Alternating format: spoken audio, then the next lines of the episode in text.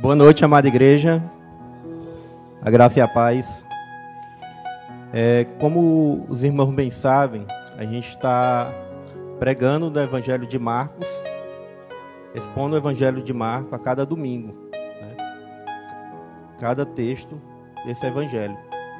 E antes de ler o texto que vai ser pregado essa noite, é, como domingo passado me falaram que não tinha nem metade da igreja, que a maioria estava viajando, eu queria expor um pouco daquilo que o Judásio pregou domingo passado. Só revisar, né?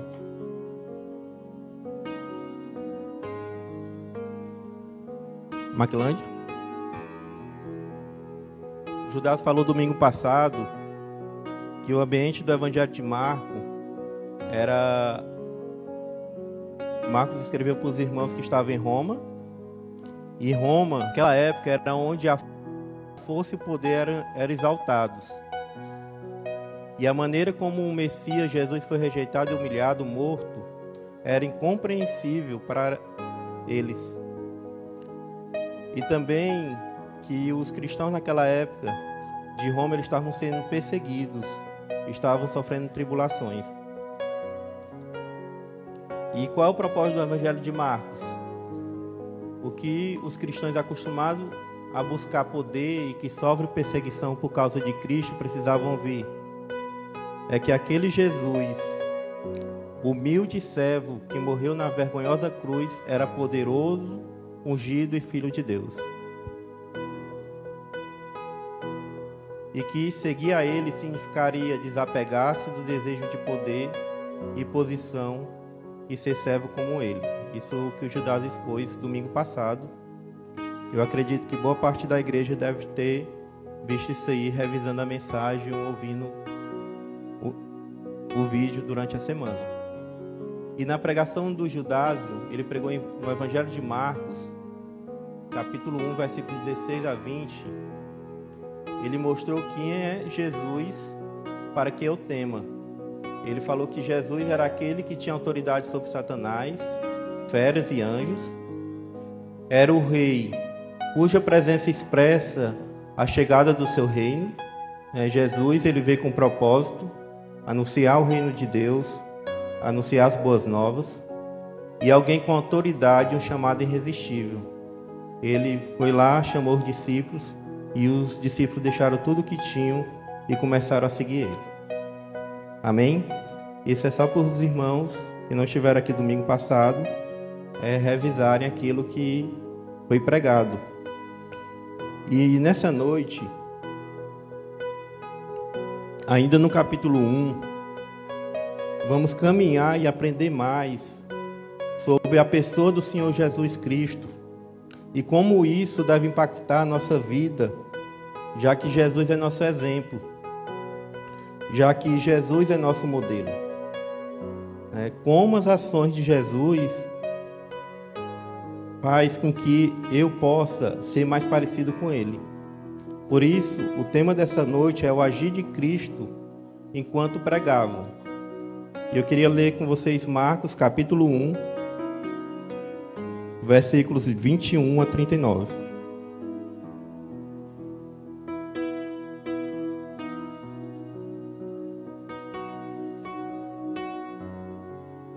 Eles foram para Cafarnaum e logo que chegou o sábado, Jesus entrou na sinagoga e começou a ensinar.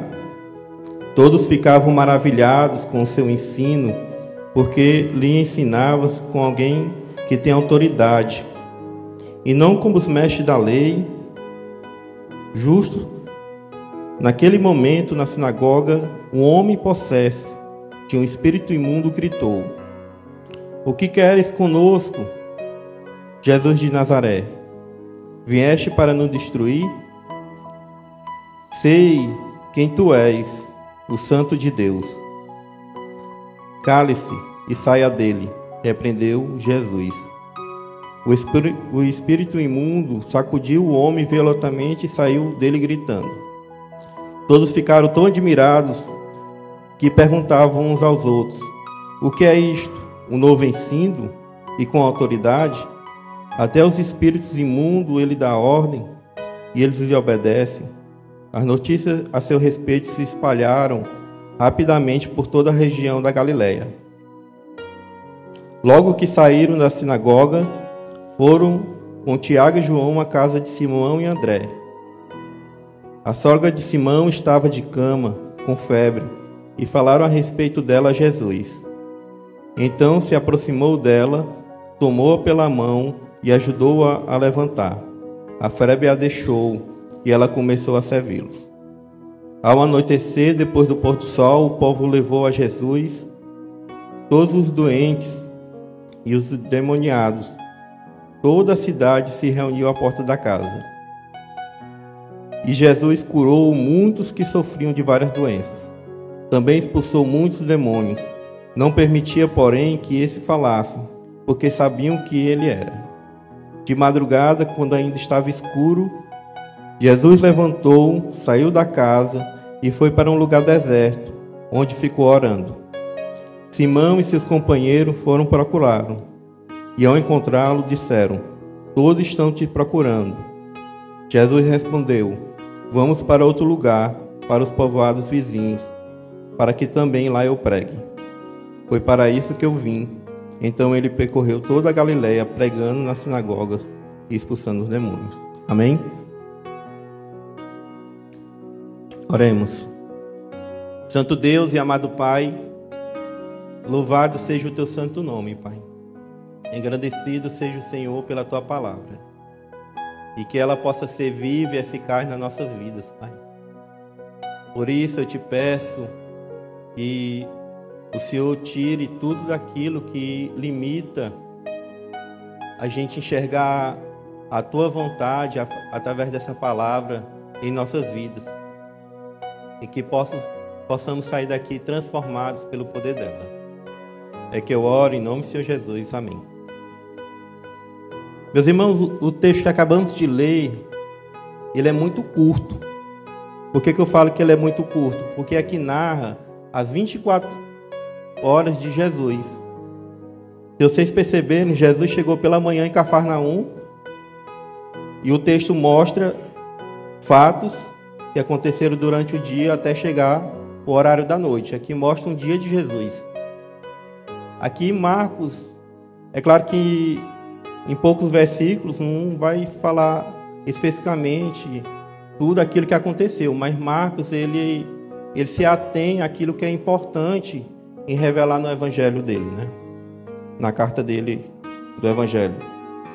Então, com isso, o propósito desses textos é que, com o propósito de pregar as boas novas, Cristo demonstrou autoridade, poder e compaixão.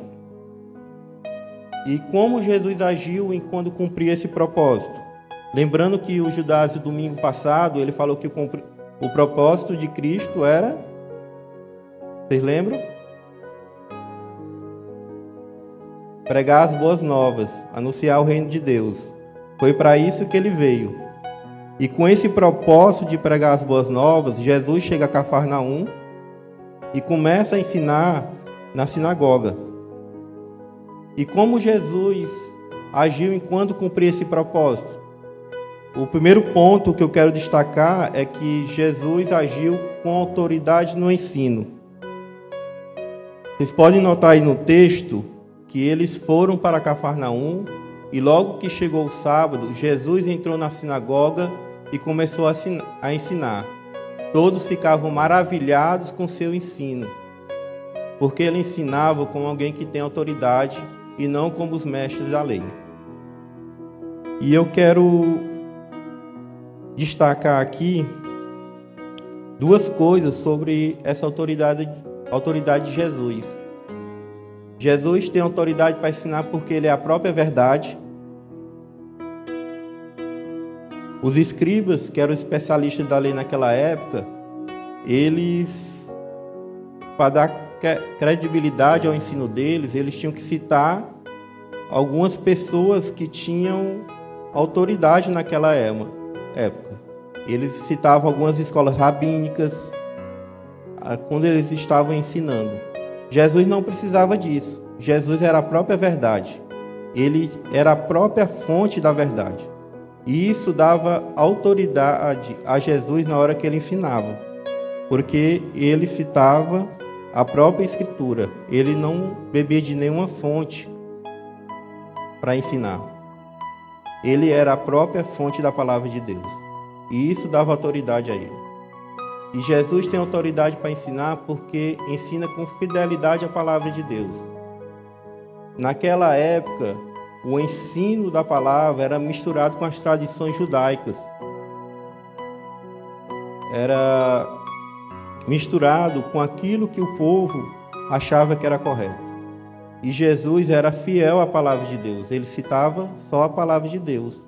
E aquilo ali era o que bastava para os ensinamentos de Jesus. E o que eu posso concluir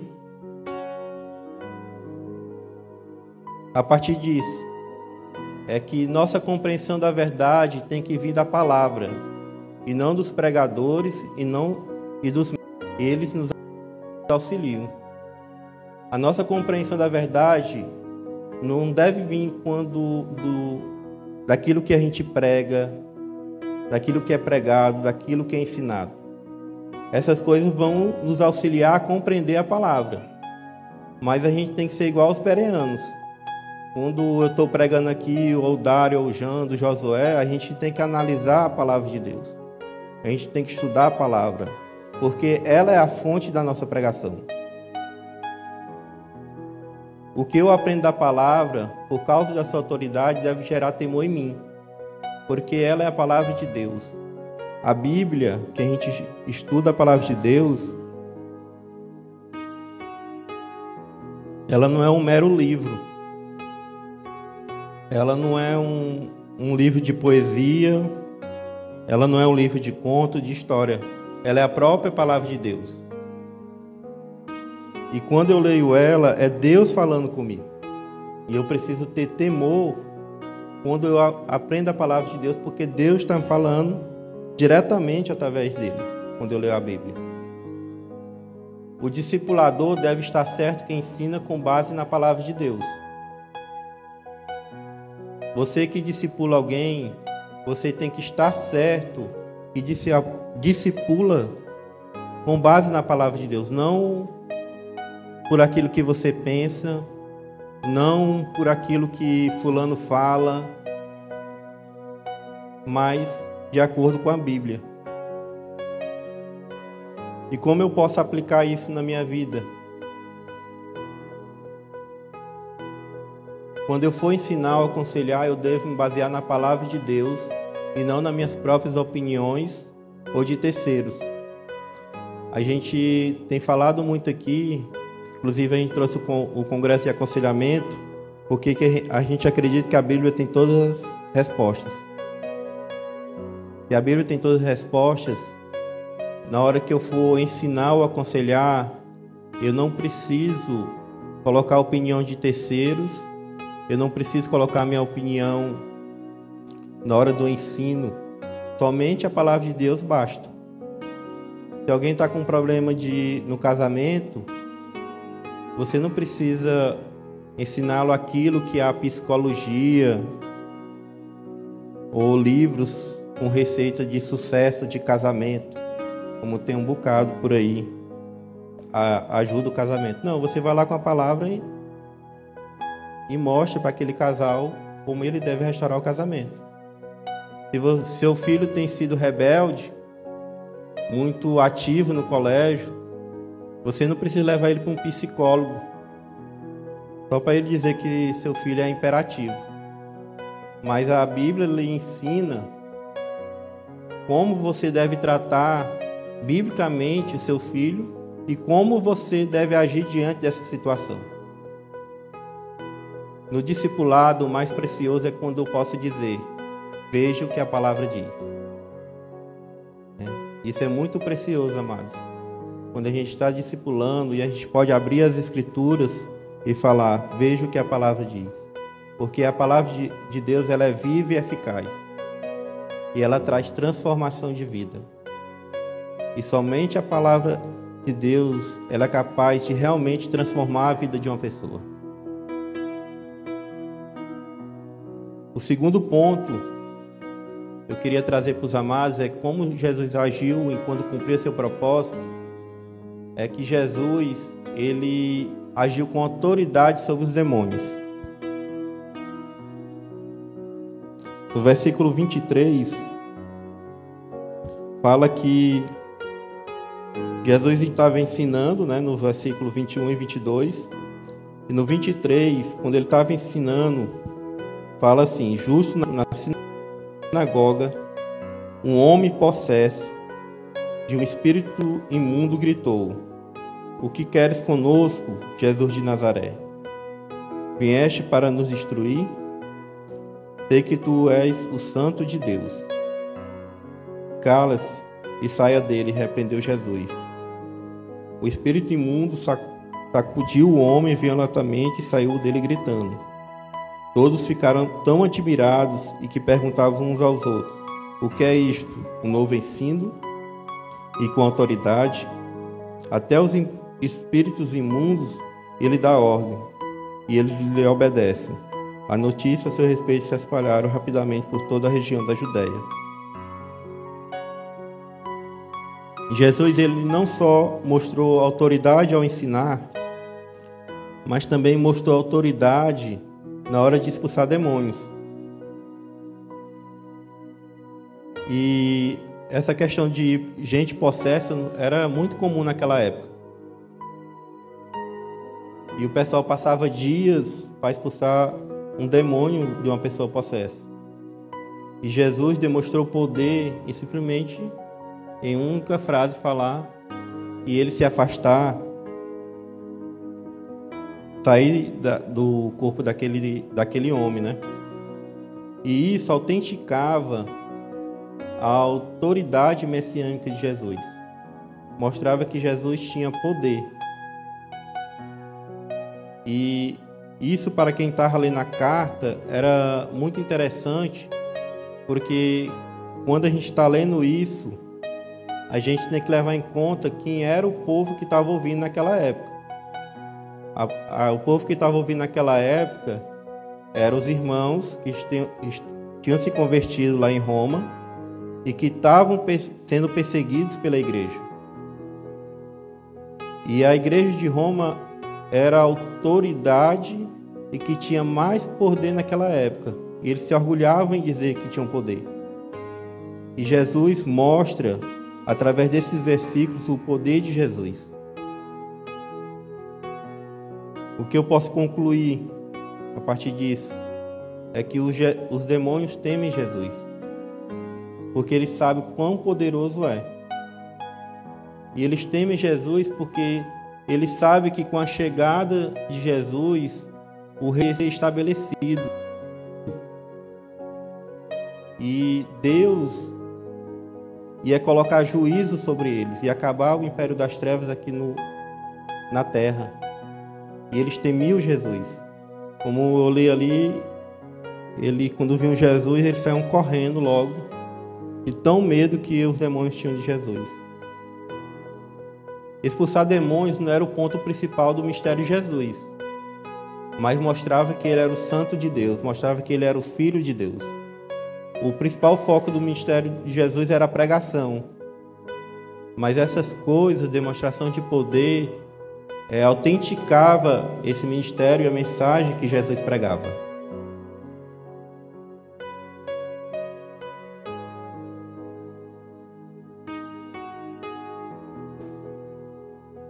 Também posso concluir que a mera crença nos fatos e doutrinas do cristianismo não salvará as pessoas.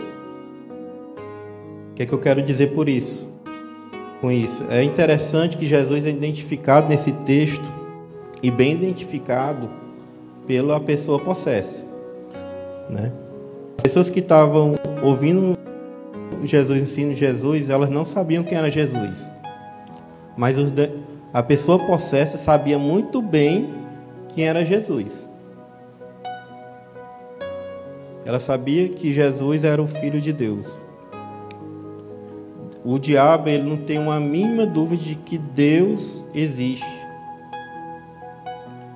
Ele, ele sabe quem é Jesus Cristo.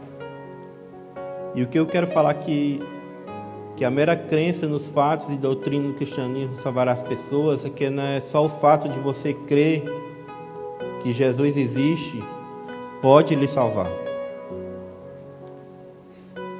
Que apenas uma compreensão intelectual não produz uma mudança em sua vida. Só porque você conhece a Bíblia toda, só porque você sabe as Escrituras, isso não quer dizer que você tem uma vida mudada, uma vida santa. É, Martinho Lutero, ele disse o seguinte: a vida do cristianismo consiste em pronomes possessivos.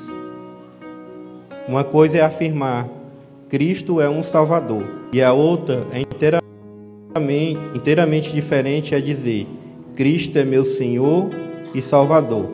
O diabo é perfeita, perfeitamente capaz de fazer a primeira declaração, que Jesus é Salvador, é Salvador. Mas somente um verdadeiro crente pode fazer a segunda, que Jesus é meu Salvador. E quantas pessoas, meus irmãos, estão nessa mesma situação?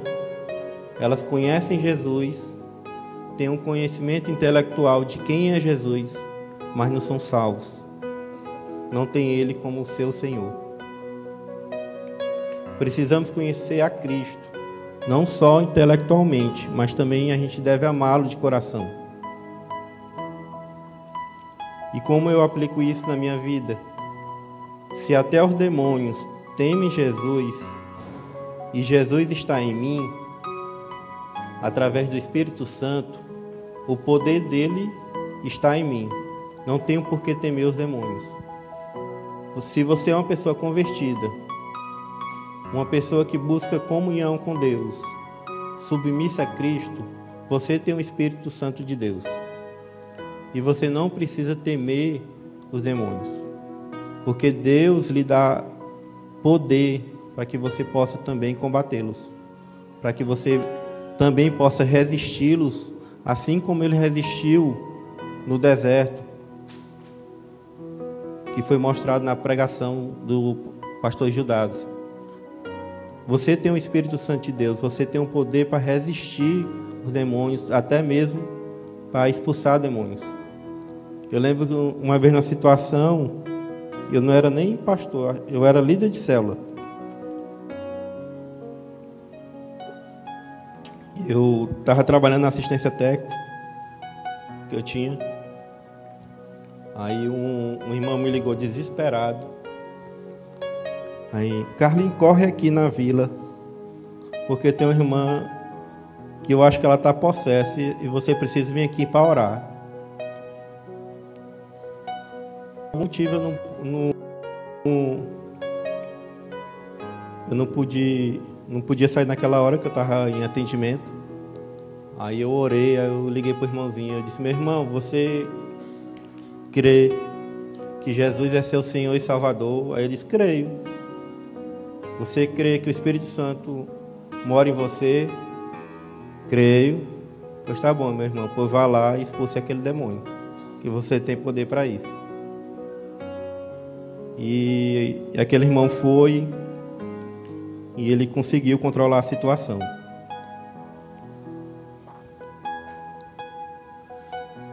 Você tem buscado conhecer Cristo com qual objetivo?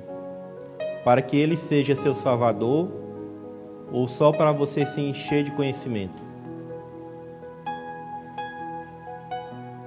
Qual é a, tua, a sua motivação de você vir todo domingo assistir a pregação, de você fazer os cursos da igreja, de você fazer a jornada bíblica, ler os, os MDDs? Qual é a sua motivação?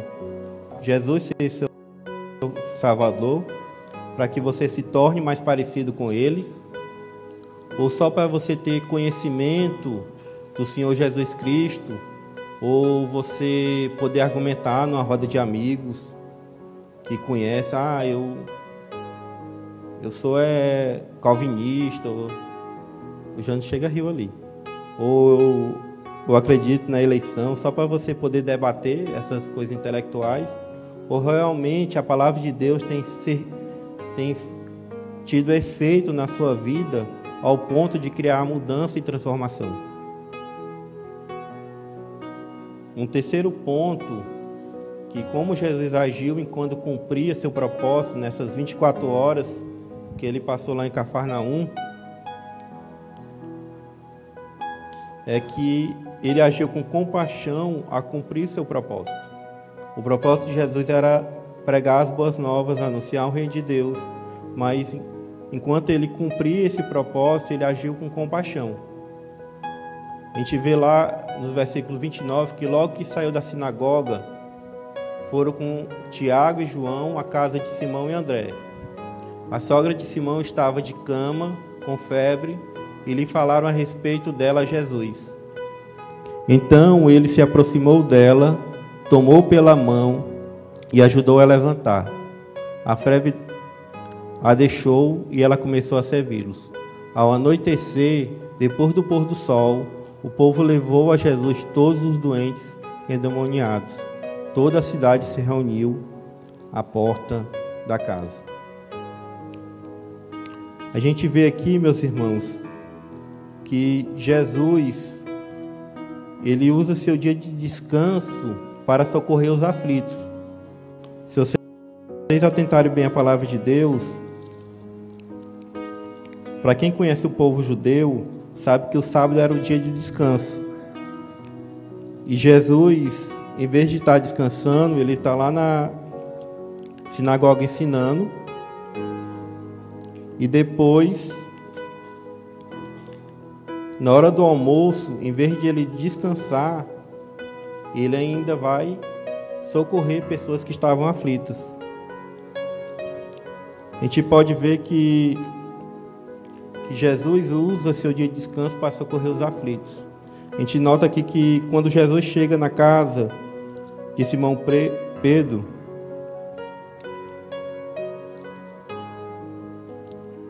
os discípulos eles falam para Jesus que a sogra de Pedro estava doente. E isso me vem à tona que a gente deve é, levar nossas causas ao Senhor. Né? Jesus é, se importa com o problema das pessoas e tem poder para socorrê-los. Né? Jesus, os discípulos sabiam que Jesus tinha esse poder de curar a sogra de Pedro. Por isso ele levou, falou para Jesus e Jesus foi lá e curou a sogra. E eu fico me perguntando é que quando a gente fica doente, a gente procura logo o um médico, né? Quando a gente procura logo a, a Laíla ou os outros médicos da igreja. Quando a gente tem um problema com a lei, a gente procura o Davi, que é um dos advogados.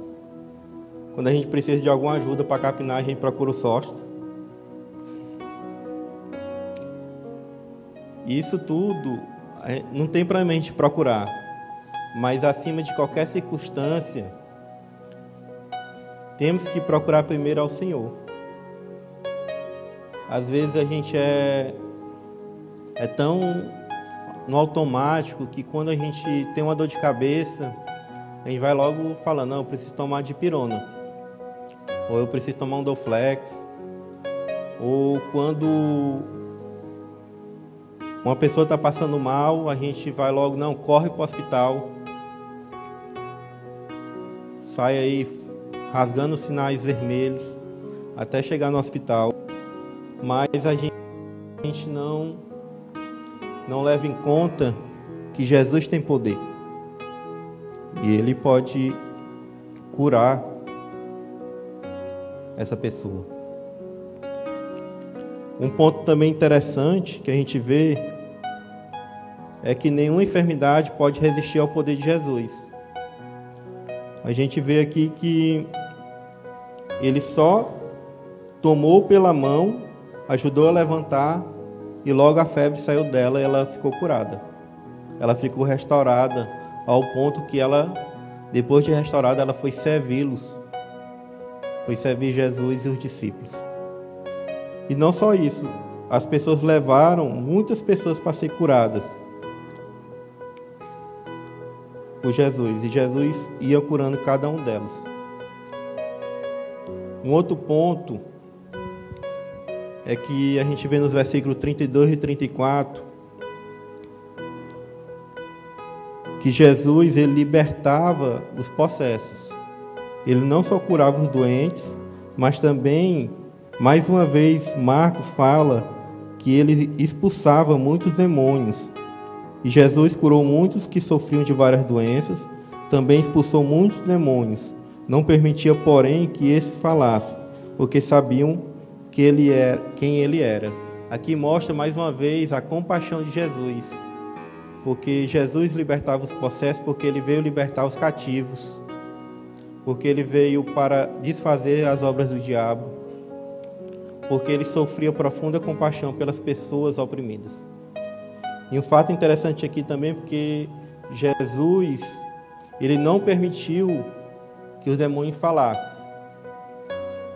E provavelmente, mais uma vez, ele silenciava os demônios para demonstrar o seu poder a sua autoridade. Também ele silenciava os demônios porque Jesus desejou que as pessoas crescem nele pela sua mensagem e pelo que ele fez. E não por causa da palavra de um demônio. O povo judeu ele tinha aquela concepção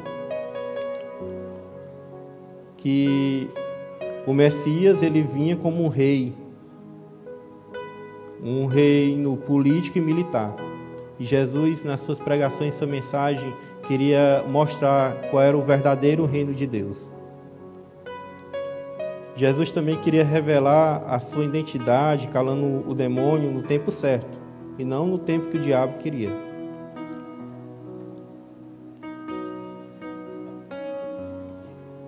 O que eu posso concluir a partir disso? Cristo, ele se importa quem está sofrendo. O quanto Cristo se importa com as nossas necessidades. A igreja de Roma, naquela época, estava sofrendo perseguição e precisavam dessa palavra onde mostrava que Cristo também tinha compaixão pelas pessoas que estavam sofrendo. Né? E isso é mostrado por Marcos para que as pessoas crescem, eles colocavam o exemplo de um homem, não de uma mulher. Mas Marcos revela aqui a compaixão de Jesus, falando da compaixão dele para com a mulher. Não só isso, mesmo depois de um dia intenso de ensino, e lá na cura da mulher ainda ele curou muitos enfermos. Ele passou a noite toda curando muitos enfermos de várias doenças. Isso mostrando o quanto Cristo se importa, se importa com aquele que está sofrendo. Como eu posso aplicar isso na minha vida? Em momentos de sofrimento, lembre-se do poder que Jesus tem. Quando você estiver sofrendo de alguma enfermidade, tendo tribulação, lembre do poder que Jesus tem não tem nenhuma doença, não tem nenhum problema que Deus não possa solucionar. Basta você crer nele. Basta você crer no poder de Deus. Cristo se importa com você e você pode contar com ele. Muitas vezes a gente age em nossa vida, toma várias decisões, tentando resolver os nossos problemas, como Cristo não se importasse conosco. A gente vai, a gente faz várias coisas, tenta resolver vários problemas e esquece que a gente tem um Deus que se importa conosco. E esse ensino é muito importante para nós. Um outro ponto que eu quero destacar é que buscando a Deus mantém o foco do propósito. O que, é que eu quero dizer com isso? que Jesus tinha um propósito, mas ele fazia isso buscando a Deus, tendo comunhão com Ele. Nos versículos 35, fala de madrugada, quando ainda estava escuro, Jesus levantou-se, saiu da casa e foi para um lugar deserto, onde ficou orando. Simão e seus companheiros foram procurar. e ao encontrá-lo disseram: Todos estão te procurando. Jesus respondeu: Vamos para outro lugar, para os povoados vizinhos, para que também lá eu pregue. Foi para isso que eu vim. Então ele percorreu toda a Galiléia, pregando nas sinagogas e expulsando demônios. Meus irmãos, a gente vê aqui algo interessante, muito importante. A gente vê que Jesus ele começa a ensinar cedo na sinagoga. Meio-dia ele vai almoçar para descansar, mas ele lá ele cura a sogra de Pedro. A gente vê que ao chegar à tarde, ao anoitecer, ele toda a cidade está reunida lá na porta da, da casa de Pedro. Ele cura várias pessoas, várias pessoas doentes expulsa demônios. E a Bíblia é categórica em dizer que ele curava muitos e mesmo assim, o cansaço físico não impedia Jesus de orar. John Charles Riley diz o seguinte: que um mestre tão comprometido com a oração não pode ter servos descomprometidos com ela. Um servo sem oração é um servo sem Cristo. Mesmo Jesus, ele sendo Deus, ele sentiu o desejo de ter comunhão com Cristo em ter tempos de oração. A gente vê Jesus fazendo isso várias vezes no Evangelho. Ele está no lugar, aí do nada ele se retirava e ia orar. Se Jesus era Deus e tinha essa necessidade, imagine nós que somos muito mais falhos, que somos falhos, né? Jesus, ele buscava mais intimidade com Deus do que o sucesso diante dos homens. a gente vê que desde o versículo 21, aquilo que ele ensinou e a expulsão do demônio deu popularidade a Jesus. É, toda a cidade ficou sob a respeito daquilo que Jesus fez, toda a Galiléia. Mas Jesus ele não buscava esse sucesso de buscar, era fazer o seu propósito aqui na terra, que era anunciar o reino de Deus e buscar ter cada vez. Poderia dizer: Não, Jesus, o Senhor está fazendo tão, tanto sucesso aqui, fica aqui mesmo. Não, mas Jesus ele tinha um propósito, ele tinha uma missão. E ele tinha que cumprir essa missão. Ele tinha esse senso pessoal da missão dele. Que, que apesar que ele tivesse esse sucesso, mas ele tinha que cumprir a missão pela qual ele veio aqui na terra. O que é que eu posso concluir a partir disso? Que o exercício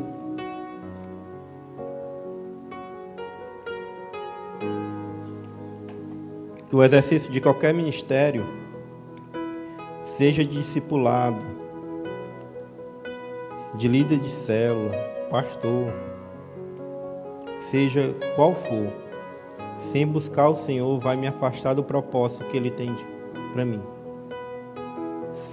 Se você é pastor, se você é líder de célula, se você discipula, seja qual for o seu ministério aqui na igreja, se, não, se você realizar essas coisas sem buscar a Deus, você vai se afastar do propósito pela qual Deus lhe colocou nesse lugar. Se você é uma pessoa que não busca Deus, o segundo ponto fala que servir ao Senhor sem buscar a presença dele, faz o meu ministério algo humano e não divino. Se você é alguém que serve ao Senhor, mas não tem intimidade com Ele, comunhão com Ele, o seu ministério não é, no reino de, não é do reino de Deus. Ele é só humano. Qual a aplicação que eu tiro para a minha vida? Eu preciso ter tempo com Deus. Se Cristo teve necessidade, eu também preciso, porque sou muito mais fraco do que Ele. Se Cristo, que era Deus, a Bíblia mostra várias vezes ele tendo tempo para orar, ter comunhão com Deus, imagine eu. O quanto eu preciso me achegar ao Senhor, ter comunhão com Ele. E a palavra de Deus é preciosa em, em dizer que, mesmo num dia cansativo, Deus tirou um tempo para orar. E de madrugada, cedo pregando lá na sinagoga, curando várias pessoas durante a noite e ainda tirou um tempo para orar, mesmo cansado. Jesus sabia que ele tinha que ter um tempo com Deus. Isso é muito precioso, meus irmãos. Quantas vezes a gente chega em casa, a gente acorda, sai para trabalhar, passa o dia fora, passa o dia correndo, até com assuntos ministeriais, e a gente não tira nem sequer 15 minutos, 30 minutos de oração. A gente não tira nem 15. E isso é precioso em saber que Jesus, mesmo sendo Deus, Deus, ele tinha um tempo precioso com Jesus. E ele não se importava se ele estava cansado, onde quer que ele estava. Ele, a Bíblia mostra outras situações que ele fez. Pode passar, Maquilane. Resumindo, como Deus agiu enquanto ele realizava o propósito dele, que era pregar a mensagem do reino de Deus. Ele agiu com autoridade no ensino. Jesus era o próprio Deus. Ele era a própria essência da palavra de Deus. E a gente deve discipular, ensinar, baseado na palavra de Deus. Ele agiu com autoridade sobre os demônios. E esse mesmo poder que fez com que Deus agiu com autoridade sobre demônios, nós também temos através do Espírito Santo de Deus. Ele agiu com compaixão ao cumprir o seu propósito. Jesus poderia muito bem dizer: Não, estou no momento de descanso. Mas teve compaixão com aquelas pessoas. E assim também temos que ter compaixão. E lá, tendo compaixão, Jesus demonstrou que Ele tem poder sobre as enfermidades. Por isso, a gente tem que. e que Ele se importava com aquelas pessoas. Por isso, a gente deve levar nossas necessidades, porque Jesus se importa conosco e Ele tem poder para nos ajudar. Jesus, mesmo de um dia cansativo, ele, ele tem um momento de oração e comunhão com o Pai. E ele não se apega ao sucesso que ele estava tendo lá em Cafarnaum, mas ele focado no seu propósito, ele fala: Não, deixa esses aí, e eu tenho que cumprir o meu propósito. E a palavra de Deus, meus amados, ela é viva e eficaz. E meu desejo é que durante essa semana meus amados irmãos estejam meditando na palavra de Deus. Que realmente vocês venham estudar cada versículo aqui pregado. E que essas palavras que vocês ouviram hoje, que vão ainda estudar mais ainda, que possam criar vida na vida de vocês. Amém? Antes de chamar o pastor Dário para orar, eu queria chamar minha esposa aqui na frente. Eu não combinei isso com os pastores.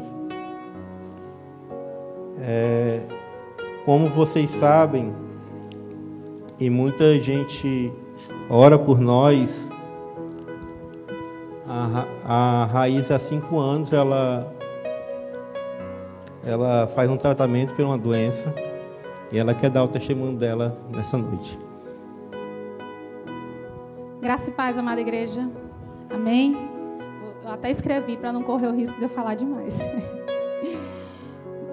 Boa noite, amada igreja. Estou aqui para dar um testemunho. Estou aqui para dizer que o Senhor é bom e a sua misericórdia dura para sempre.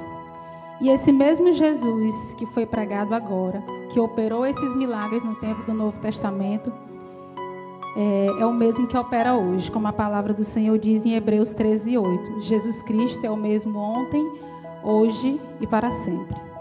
Quero dizer que Ele ainda tem poder para transformar corações, restaurar famílias, para curar enfermidades, expulsar e tem poder sobre a morte e o inferno. Sim, Jesus ainda é o mesmo. Recentemente voltamos a ler a jornada bíblica E lá vemos Deus conduzindo seu povo ao deserto. E em meio a muitos prodígios e milagres, ele se mostra forte e operoso, guiando e protegendo o seu povo com uma nuvem durante o dia e uma coluna de fogo durante a noite. E o que podemos dizer é que Deus continua a nos guiar e nos proteger nos dias de hoje. Eu posso testemunhar disso, pois, como a maioria que já sabe, há alguns anos venho caminhando em um deserto. Desde de 2014 até aqui, vivi os anos mais sombrios da minha vida. Nesta jornada, descobri que não poderia engravidar naturalmente. E quando Deus decidiu abrir a minha madre, começou o período de maior desafio de fé que eu já havia experimentado. Tive uma gravidez cheia de intercorrências e perdas, e a pior delas foi a morte do meu pai. Foi nesse período que percebi que não tinha a fé que imaginava ter e que meu coração era orgulhoso e controlador. Comecei a ter muitos medos: medo de adoecer, medo de meu marido morrer, medo da minha filha morrer, medo de eu morrer. Enfim, o medo ganhou proporção astronômica em meu coração. E foi justamente aí que Deus me conduziu ao deserto. Em 2016, recebi o diagnóstico de doença de Crohn. É uma doença autoimune que causa inflamação no intestino, dores no corpo e muitos outros sintomas. Foi apenas o começo da minha caminhada. De lá para cá foram muitas tentativas de tratamento, internações, efeitos colaterais fortíssimos e lágrimas, muitas lágrimas. Lembro-me inicialmente de não ter, de não entender por que Deus estava permitindo aquelas provações. Cheguei até a pensar que não era justo, mas foi justamente nesse deserto que Deus revelou o que havia em meu coração, como está escrito em Deuteronômio 8:2. Foi lá que o Senhor se revelou a mim como Deus de milagres e de promessas. E quando falo de promessas, não estou dizendo necessariamente que Deus prometeu me curar ou que não passaria por provações, mas sim que Ele é fiel e justo e que estaria comigo em todas as situações. Foi lá que aprendi na prática algumas outras promessas, como essas: O Senhor meu pastor e nada me faltará. Todas as coisas cooperam para o bem dos que amam a Deus. Por isso, não tema, pois eu estou com você. Não tenha medo, pois eu sou o seu Deus. Eu o fortalecerei e o ajudarei eu o segurarei com a minha mão direita vitoriosa. Sim, o Senhor promete estar conosco todos os dias, nos guiando e se revelando a nós íntima e pessoalmente. E foi isso que ele fez comigo. Depois de quatro anos de caminhada no deserto, posso dizer que sei que Deus cooperou em meu favor ao, permitir, ao me permitir adoecer. Pois hoje amo e conheço mais ao meu Deus e pela sua graça e pelas orações dos santos tenho sido sustentada todos esses anos. Mas como eu disse no início, o Senhor é bom e a sua misericórdia dura para sempre. Agora, cerca de quatro anos de atividade da doença, recentemente fiz novos exames e, para a glória de Deus, não existe mais nenhuma atividade da doença. A ferida que existia foi curada.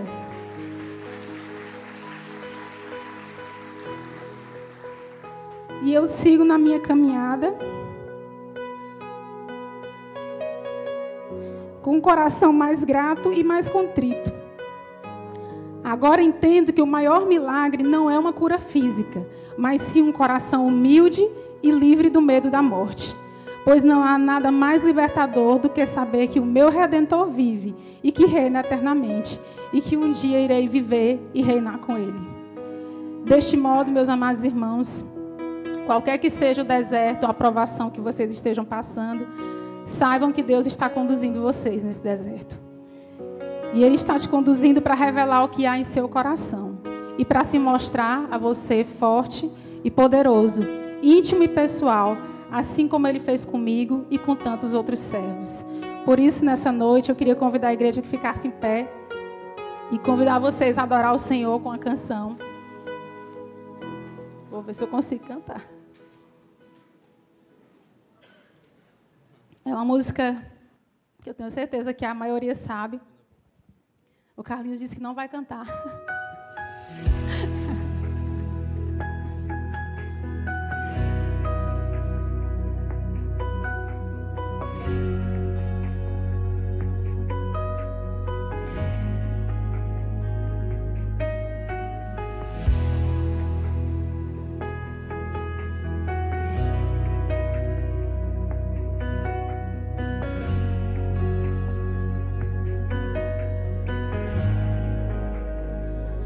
estás aqui, movendo entre nós, te adorarei,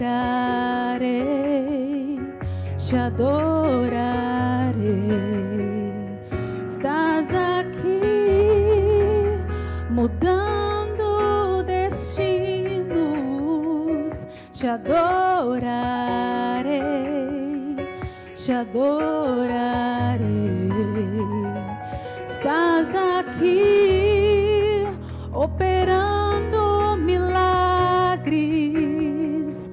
Te adorarei,